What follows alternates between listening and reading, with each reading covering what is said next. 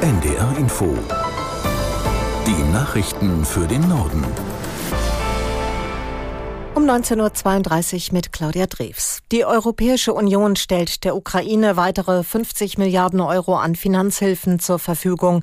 Ungarns Regierungschef Orban gab seinen Widerstand gegen die Pläne auf dem EU-Gipfel auf. Thomas Spickhofen in Brüssel erklärt, wofür die Gelder dringend gebraucht werden. Es geht um den Betrieb von Schulen, von Krankenhäusern, es geht um die Gehälter von Lehrern und von Beamten, es geht um die Rentenzahlungen. Äh, es gibt Berechnungen, wonach der Ukraine äh, möglicherweise schon im März, also im kommenden Monat, das Geld für diesen ganz normalen Staatsbetrieb ausgegangen wäre. Umso dringlicher ist dieses Problem, zumal ja aus Amerika zurzeit nichts mehr kommen wird. Das Hilfspaket von Joe Biden, das hängt im Kongress fest.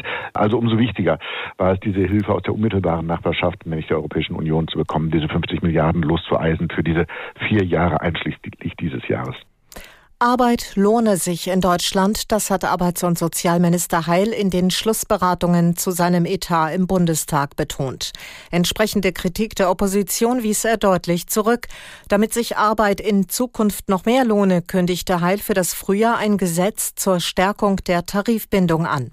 Aus der NDR Nachrichtenredaktion Veronika Streuer. Hintergrund ist laut Heil, dass Vollzeitbeschäftigte mit Tarifverträgen im Schnitt 18 Prozent mehr haben als Kolleginnen und Kollegen in der gleichen Branche ohne Tarifvertrag.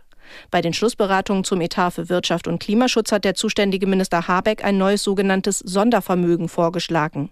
Mit diesem Sondertopf für die Wirtschaft könnten Unternehmen Steuervergünstigungen und zusätzliche Abschreibungsmöglichkeiten gewährt werden, so Habeck. Er rief seine Koalitionspartner und die Union auf, darüber zu diskutieren. Der CDU-Politiker Spahn sprach sich direkt dagegen aus. Der Streik des Sicherheitspersonals an elf deutschen Flughäfen hat den Verkehr dort weitgehend lahmgelegt, auch in Hamburg, Hannover und Bremen. Bundesweit fallen mehr als 1100 Verbindungen aus. Aus Frankfurt am Main, Roman Warschauer. Die Lufthansa versucht an ihrem Heimatdrehkreuz Flüge weiter durchzuführen, vor allem für meist internationale Passagiere, die in Frankfurt nur umsteigen wollen. Nach Angaben eines Sprechers würden die ergriffenen Maßnahmen soweit gut funktionieren. Auch der Flughafen spricht von einem geordneten Betrieb. Trotz der Aufforderung an die Passagiere, gar nicht erst an den Flughafen zu kommen, bilden sich immer wieder längere Schlangen vor den Umbuchungsschaltern. Auch an zehn weiteren deutschen Flughäfen werden die Sicherheitskontrollen heute bestreikt, mit unterschiedlichen Auswirkungen. Die Regierung von Katalonien hat wegen Wasserknappheit den Notstand ausgerufen. Betroffen sind etwa sechs Millionen Menschen in der Hauptstadt Barcelona und Umgebung. Sie dürfen von morgen an höchstens 200 Liter pro Tag verbrauchen.